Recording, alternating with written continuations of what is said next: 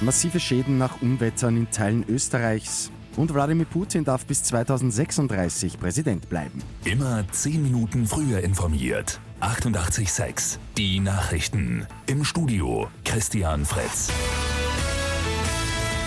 Schwere Unwetter haben gestern erneut weite Teile Österreichs getroffen. Die Feuerwehr musste Keller auspumpen sowie Straßen von Muren und Bäumen befreien. Allein in der Steiermark waren über 1000 Feuerwehrleute im Einsatz.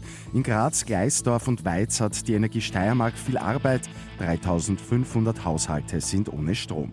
In Kirchdorf in Tirol haben die Wassermassen eine Fußgängerbrücke weggerissen. In Oberösterreich hat im Geusertal ein Unwetter mit Muren und Wassermassen ebenfalls große Schäden angerichtet.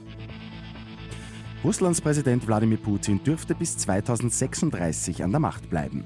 Bei einem umstrittenen Referendum haben sich fast acht von zehn für einen Machterhalt von Putin ausgesprochen.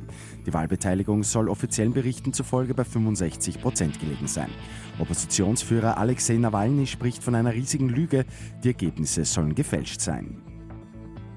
Keinen Sechser hat es am Abend bei Lotto 6 aus 45 gegeben. Am Sonntag geht es bei einem Jackpot um rund eineinhalb Millionen Euro. Rapid Wien ist nach einem 3 zu 1 gegen den Lask Vizemeister. Eine Runde vor Schluss ist der zweite Platz jetzt fixiert. Im zweiten Spiel des Abends gewinnt Meister Red Bull Salzburg gegen Sturm Graz mit 5 zu 2. Und wir bleiben beim Sport. Heute kommen die Formel 1-Stars in Österreich an. Die gute Nachricht zum Schluss. Die Vorbereitungen für den ersten Grand Prix der Saison in Spielberg sind abgeschlossen. Spielberg ist heuer ja Austragungsort der ersten zwei Rennen. Und zwar diesen und dann nächsten Sonntag. Mit 886 immer 10 Minuten früher informiert. Weitere Infos jetzt auf Radio 886 AT.